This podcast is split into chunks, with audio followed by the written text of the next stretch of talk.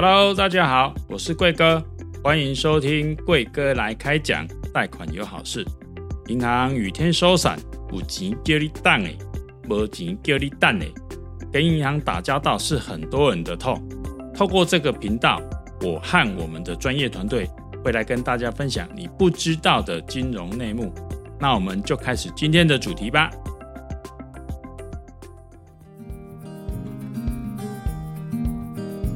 好，我是好世代房贷经理张映如。大家好，我是好世代房贷经理周景光。我们 Podcast 从二零二二年八月开播以来，迈入第十个月。近期有收到听众朋友敲碗询问，希望我们也可以讨论一下汽车贷款的主题。今天我们就要来跟大家分享：江湖在走，车子要有，新手办车贷停看听。最近有一个新闻呐，哈，就是呃，标题是下喷四十二万买了一个七年的车子，哇那老实男崩溃，他说这个价格都可以买新车了。那全场就是询问他车款嘛，哈，那结果听到这个车款都傻眼了。有网友在脸书的一个那个社团里面表示说啊，哈，他日前花了三四万买了一台中古车 Vios，而且是二零一六年生产出厂的。跑了十万公里，原坡说为了不想让利息太高，选择分期三年，头期款拿了五万，装平板荧幕花了一万五，之后还要每个月缴九千八百八十八元的车贷。如今车贷剩六期就要缴完了，原坡发现好像感觉不太对劲，特地精算总花费，三十六期缴九千八百八十八，头期款五万，平板电脑加一万五，等于喷了四十二万九百六十八。对此，原 po 哀喊说：“哇，叉叉嘞，我被骗了！这台车四十二万诶，我可以买一台新车了吧？”其实警官分享完后，我第一个直觉是想说：“诶，车贷只剩六期，你才发现这样也太特别了吧？”这个网友，其实他这个他是买三十四万，但是差在就是说他的利息比较重。嗯，然后利比较重的话，那他全部算算，连利息钱算算的话，他觉得是总共花了四十二万。他觉得，他觉得哇，好有点夸张。可是当然啦、啊，因为他贷款啊，他如果不贷款，他就直接用四十二万，当然是有机会可以买到更好的车子。问题、嗯、是他贷款啊，他只拿了五万块钱。剩下的钱全部都是用贷款的方式啊，对，那所以贷款还是要有利息嘛，所以他其实是被利息赚走了。对对对，对啊、可是其实基本上来讲，就是说平板一点五万这个不能算进去吧，对不对？因为这个等于是选配，对对，你自己要不要那个是一个问题。那你看呢、如果三十六万做一个车贷，呃，其实他买三十四万，等于是说利息的部分其实摊下来也就大概两万块，耶，对啊，不然他。当时就直接花三十四万买一台就好了，就不用再去缴这对呀、啊。其实那当然，文章曝光以后，有网友就是回应说啊，你办的一定是融资贷款，不是办银行贷款。那年份久的车子利息一定很高。好，或者是说，哎，你是不是被骗了？利息真的有点高哈。网友都还蛮佛心的，可能有帮他换算还是怎么样。不过，其实就我对车贷的了解啊，基本上来讲，中古车本来在银行那边，他要办贷款的一个陈述啊，或者是条件，本来相对就是比较没那么好。对啊。哦，那大部分的客人都一定会找所谓的呃融资公司去做办理嘛。嗯。对啊，那融资公司本来就是利率上一定就会稍微比银行再高一些些，那当然它核贷的条件也会相对比较宽松。所以我觉得这个案例我看来啊，我觉得其实它的利息是算蛮合理的呢。我觉得他如果要把头期款呐、啊，再加上就是说可能他的那个呃平板的价钱也算进去的话，那我觉得可能这样子会会感觉好像就会比较高一些些啦。对啊，我以前在银行好，虽然做房贷嘛，但是我也有做过一阵子的车贷业务，嗯、大概几个月。嗯、那时候就是因为房贷被限拨，就是因为呃银行法七十二之一条的规定。对，那那时候就是房贷没有额度，那就只好在房贷业务转去做车贷，大概做了两个月，对，两个月到三个月的时间。那那时候就有去了解一下车贷整个贷款的内容，嗯哼，后来发现车贷它确实有按照车子的年龄、年纪，然后车子车子的车况，嘿，来去做分级的利率，嘿，那当然你的车子年纪越大，它的那个分级利率就越高。对，那如果你是三年内的新车，那利率就会比较低；如果是三年以上、五年，哎，五年以上，然后七年、十年这样子的利率就完全不一样。嗯哼，再加上他也要看人、看条件。对，那所以说哈，借款人可能他的条件不足、不好，或者他想要贷比较高的层数的话，银行不能贷给他，他有可能转去找融资公司。嗯哼嗯哼，那融资公司就不用说了，那利率比银行更高了。嗯，对呀、啊。其实那时候我看银行的利率，诶、欸，七年以上的、七八年以上的车子利率也都接近接近八九趴呢，也是不低的利率呢。那你像融资公司一定更高的利率的，嗯，对啊。那这样的情况之下，相对他就花了比较多的钱去买了这台中古车，那没办法嘛，因为你要贷款啊，你不贷款的话，就你就是用三十四万去买一台中古车啦。不过这样子感觉起来，三十四万七年的 Vios 确实也贵了一点点哈。对啊，所以其实特别要注意的地方就是说，二手车比较常见的一些状况啊，大部分都是说，可能你在选择车款啊，然后它的一些市面上的售价，我觉得大家可能都要比较精打细算，然后多做比较这样子啦。然后还有一些就是说，买车免现金哈，或者是双证件即可交车，这个部分来讲的话，可能很吸引到有一些可能没有。头期款对，没有投期款，对，或者是买车找钱呐、啊。因为现在车贷真的融资公司做的方案真的蛮不错，就是说可能都还可以超额贷款，那甚至都还可以拿回现金，让你可以多一个改车的费用啊，甚至说哎，你还可以去对对，就做美容啊什么，反正就是洗得天花乱坠嘛哈。尤其年轻人刚出社会，车子是第一个算是比较高单价的商品吧。哎、欸，很多年轻人第一个 第一出社会第一个目标是买车啊。对呀、啊，对啊、而且把妹一定要有车嘛，对不对？神车什么的。哎、欸，这要看你们各位的妹了，是不是真的有坐过神车？欸、没关系，至少我们要坐在车子里面哭泣，不要坐在脚踏车上面嘛，对不对？OK，好。所以还有一个部分就是说单利复利的一个算法。那我觉得说这个部分可能听众朋友真的也会比较不清楚啦，因为毕竟。这个跟行业有一些关系。如果说你没有去了解，其实你光听利率，那你会觉得说，哎，好像真的很便宜。可是单利跟复利的算法真的会落差很大。这个其实现在外面很多都是用这样子用骗的啦。那所谓的单利复利，其实没有这个名词，没有所谓的单利跟复利。嗯。对，它只有正常的叫做本金利息摊还法。哎，那有些人就是说用一种方式来算，就是他把你的全部的年期的月付金。然后全部年期所所提交出来的利息，这个利息去把它给全部加总之后，平均分摊到你每一年的每一个月的利息上面，对，然后来去计算那个利率，这样的话感觉利率会比较低。可是其实这是骗人的，因为利息的部分的那个支出，它是由本金利摊还法的方式，它一开始你的本金是最多的，你相对支出的利息是最多，但是你每个月都有还款本还款本金，所以利息会逐月逐月的下降，支出的利息会越来越少，那本金会越还越多，它就固定一个金额，通常是这样的方式才是最正当的。但是因为这样子的方式，你换算出来的利率就会以年利率来说，就会感觉比较高。那有些融资公司的业务它会报不出去，因为它报出去，客户一听到就直接打枪。警官刚刚分享这个中古车的部分呢，哈，呃，就是感觉好像问题比较多。那如果说中古车水比较深的话，那我们买新车总是比较安全了吧？一样啊，问题也是蛮多的啊。没有啦，就是说新车这边的话，它有几个方案啊，例如说低头款啊、低利率啊，甚至有那种分期零利率的方案，听起来都很吸引人呢。是啊，但是你想想看嘛，嗯、你借钱怎么可能没利息？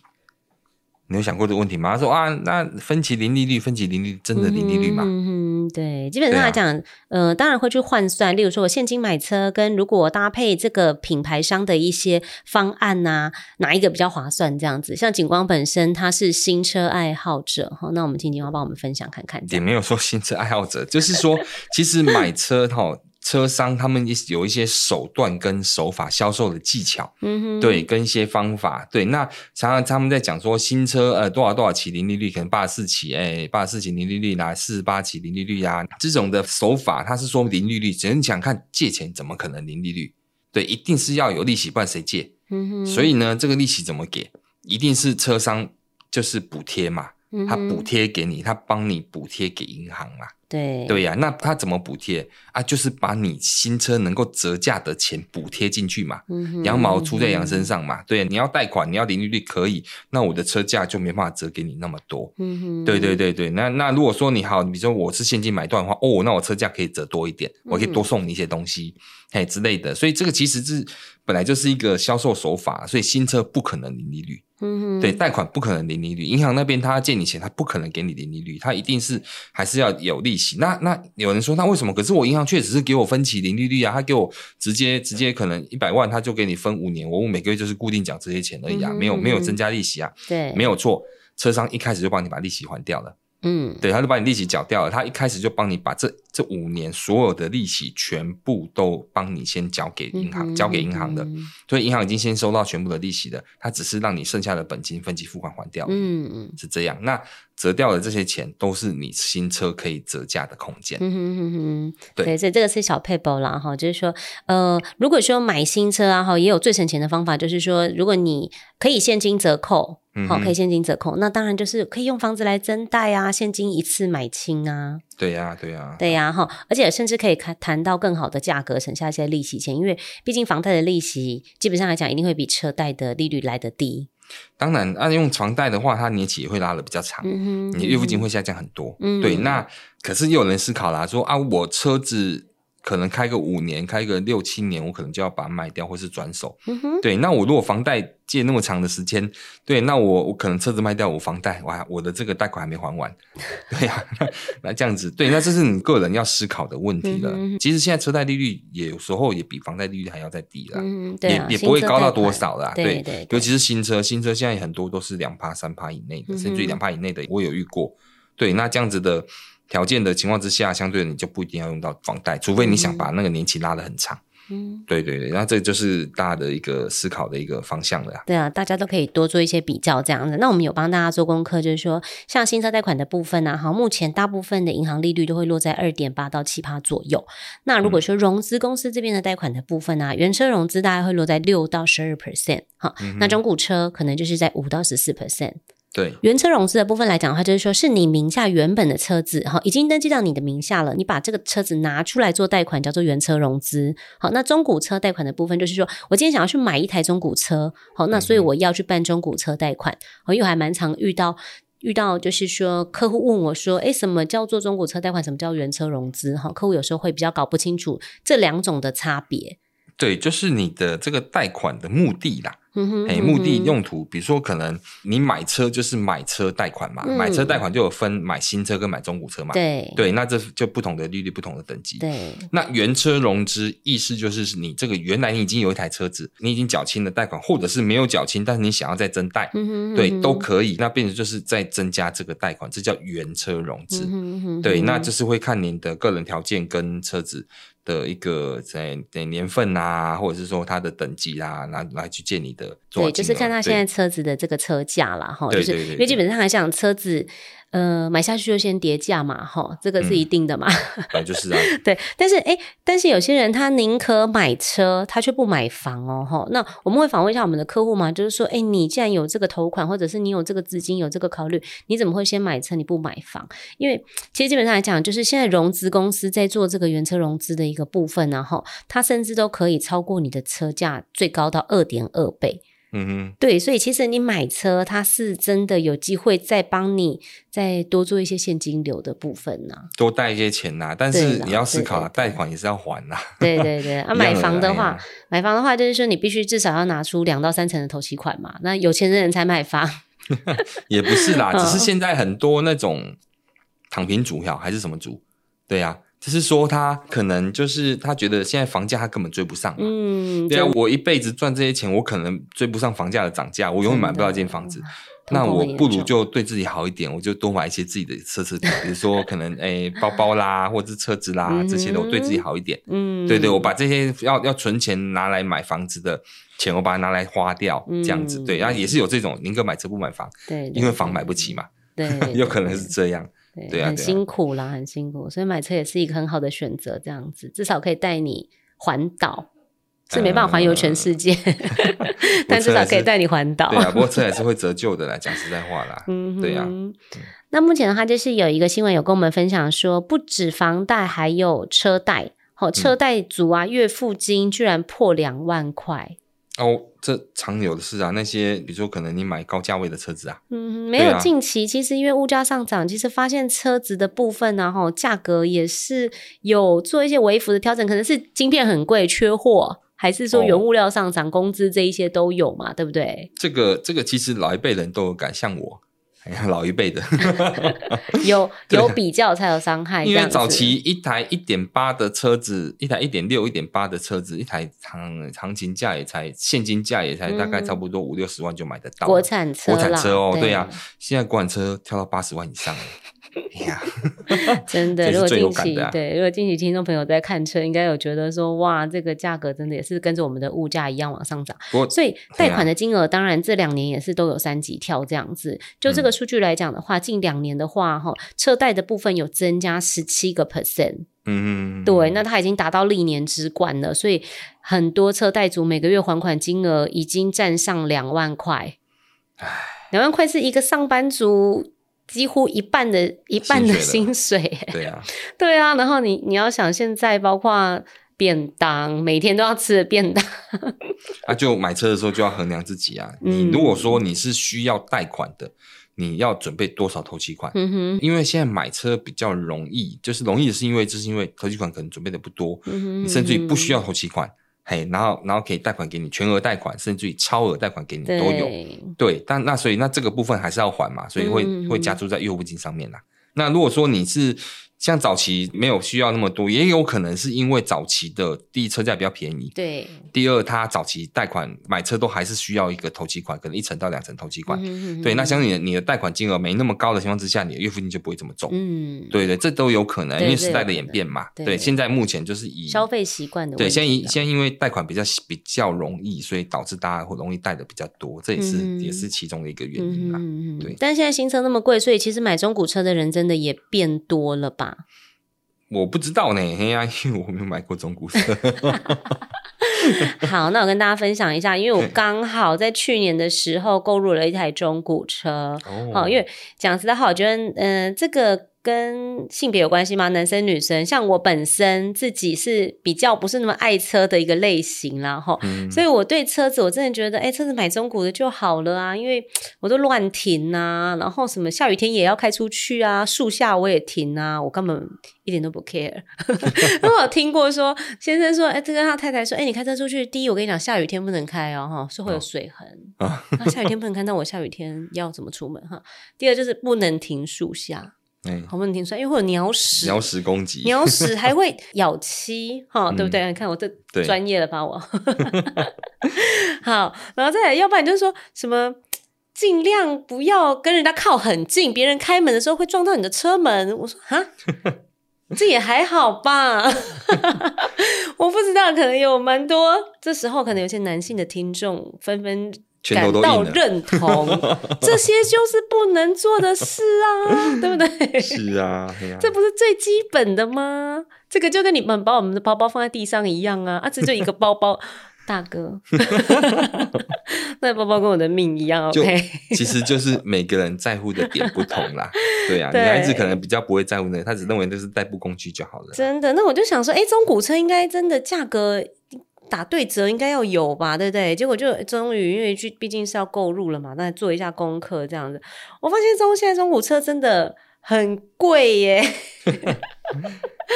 对，对，那我当然也是买那个国产车这样子，那也是大概新车差不多就是跟刚刚我们分享的那个 Vios 差不多，大概六十几万的一个新车。那想到中古车应该就大概。三三三十左右吧，对不对？也是大概买个四五年车，应该也差不多。别人都已经这样开了。可是十几年前那时候 Vios 才四十几万，这不能这样讲。现在已经就像鸡腿，本来一只才三十块，现在涨到多少这样子，好不好？OK，大概就是类似这样子。那现在中古车其实价格真的非常高哈。那那我觉得大家在购入中古车的时候，除了就是说利息之外啊，其实你在看车子的车价，真的也是蛮大的一个。学问呐，哈，毕竟里程数啊、嗯，然后还有所谓的价格嘛、哦，对不对？然后对啊，这就是我不想买中古车的原因啊。哎、嗯欸，其实新车也是要做，其实新车感觉 也是没办法很多哎、欸。对啊，买买车不用去看车况啊，啊。新车 新车还要什么选配啦，然后还要、那还好，再怎么样都新的啊。不会坏呀、啊。OK，对，中古车有一个最大的问题，就是很怕买到车况不好的哈。对，这个才是最大的纠纷、啊。真的，真的，真的。大家还有油价，油价也是也是一个养车的支出啦哈，所以大家必须要审慎的评估这样子。嗯、那这边的话，就有新闻分享说。我开 C 三百啊，加油加三百这样子。哦，这个已经是一个迷音了啊！真的，这个是那个连小学生都有办法朗朗上口的一句话，这样子。如今，嗯、如今连宾士的 C 三二零也遭殃了哈，上新闻这样子。有一个顾客啊哈，他开着一辆宾士来加三百块的油。嗯，哦，他冲着这个 slogan 一定只能加三百哈。对方不但没带钱，还说他的转账功能也故障了。那留下证件之后，他说：“哎、欸，我半个小时之后就会回来付款了哈。”结果站员最后他只好自掏腰包先帮他垫嘛，因为当下就要马上结账嘛，好，那先帮他垫一下就三百块嘛哈。结果过了九天，居然还没有看到那个人回来。嗯，我觉得这时候应该要报警了。因为这个新闻其实还蛮多加油站的站员，他们可能有一个底卡可以分享吧。就是请大家注意这个人。那比如说站员都必须要自行吸收这样子。那前一阵子有一个很大的新闻，大家应该都知道，就是那个 C 三百的车主，他要求他那个站员加满，结果最后他只付了三百块。好，态度很差，这样子，最后站员只好自己吸收。那这个录影一出来，大家都暴怒了嘛，对不对？纷纷就是发表意见，这样子愤恨不平。就他扬长而去之后，马上就发生自撞意外啊！这个就 大家自己心里有数就好。对啦，这个这个当然啦，因为并不是所有开宾士的人都是这样子一个等的一个人格啦。对啊，不过当然。就是会成为网网络迷因，不是没有原因的啦。对，因为会有一些人，有一些品德不好的人，但他们会想要装装有钱嘛，然后装酷嘛，对，扎东脸充胖子，然后去买这种宾士车。嗯哼嗯哼。我常常看过，甚至有些出社会的年轻人，第一台车就要买这种宾士车、B N W 的车子，然后他们去买那种很高价位的中古车。对，当然中古车的价位就没有那么贵了，哎、嗯，也许他们用个贷款就可以买得起了。对，但是一个月要缴很多很多的贷款的钱，导致导致到最后就是信用破产，车子被拖回去，嗯、对，然后又无钱无力偿还，然后一辈子信用糟糕。嗯、所以其实还是请大家就是说以自己的能力而为啦，也，不要说为了要耍酷耍炫把妹嘛，对呀、啊，然后就为了就是去开高价车，可是可是相对的。对啊，你如果说没有那个能力的话，你就到最后还是会拖累你自己的。嗯，真的，因为进口车的这个部分来讲，费用真的相对比较高。那如果说就以这个该品牌的这个外汇车来讲啊，吼，其实近期的这个中古车价已经涨了四成哦，吼，已经涨四成，代表它的市场需求量非常大嘛，对不对？才会涨价嘛，嗯、对不对？对。那如果说我们现在跟银行或融资公司办理的车贷，我真的还不出来的时候，我会怎么办？啊、呃，车会被拖啊。然后你会被追债啊，嗯，对呀、啊，然后会会去扣你的薪水啊，然后、哦、强制扣薪，对对对对，就是一辈子都会被追着跑啊，嗯嗯嗯，对呀、啊、对呀、啊，所以这其实都是不好的，信用破产呐、啊。所以他沦落到拖车户的话，等于是说在融资公司这边，好，或者是你跟银行办理，你就是会影响到你的信用这样子。对啊，没有错啊。那你们这边的话，就是说车子如果说被拖走了之后啊，哈，我就不用还这笔钱了吗？要啦，怎么不要？因为车子拖走之后，它还只是做一个拍卖嘛。嗯哼。对啊，车子拍卖之后的那个金额偿还你的贷款，通常会不够。因为对对，因为贷款的话，通常你贷款会贷款的人，大部分都会贷个那个的贷款的金额会比较足额比较高，比较满。对，对嗯、那你车子如果说拍卖，拍卖可能行情就没有那么高啊。嗯，对，你也知道嘛，拍卖都是一些车商过去捡啊，那那车商去捡，他的那个出的价格就不会太多。嗯、对对，那那拍卖出来的金额偿还掉你的贷款之后，哇，还不够，不够怎么办？我还是继续追着你跑啊，嗯、扣薪啊，对啊，追着你一辈子啊，对，对啊，所以说，所以说就是你必须得偿还掉，你才能够信用恢复正常嘛。嗯，其实你迟缴如果超过一段时间，大概十天左右啊，哈，银行或者是贷款公司就会开始进行这个催缴的通知。嗯、哦，那并且在银行这边，它会有一个廉政上的注记。好，那直到三期之后，等于是大概三个月左右的时间呢，就会开始安排做这个巡车的动作。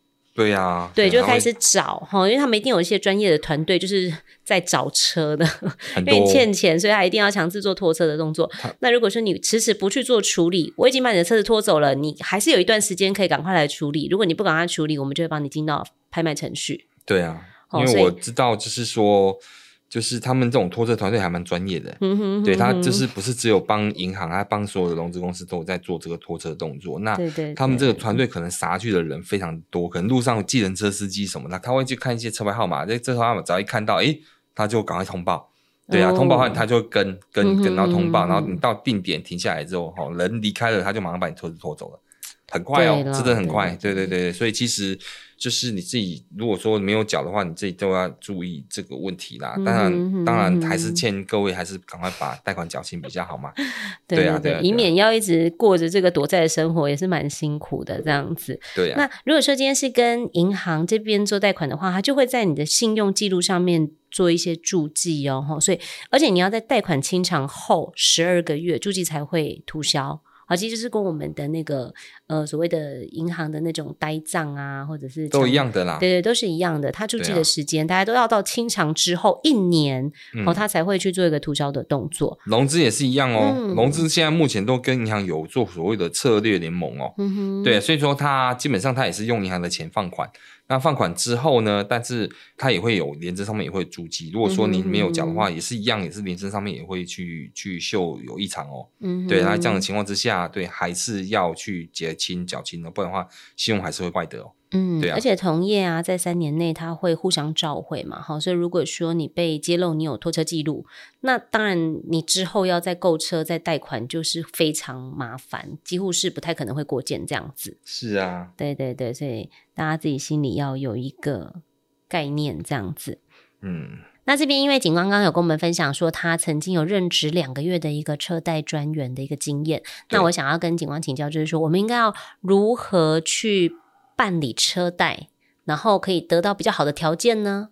其实贷款就还是那几样嘛，利率、年期，然后还款方式，嗯、哼对，然后再来就是费用、违约。费用，哎、哦，大概就这些，就其实就是这些啦。嗯、那可能有些人没有概念说，说那我利率到底是多少才合理？那我的年期到底是多长才合理？这个这个其实就是要看你的你的车子是哪一种车子，嗯、对，你的是中古车还是新车，还是说是呃是原车融资？这个内容都是不一样的，所以它的条件也都是不同的。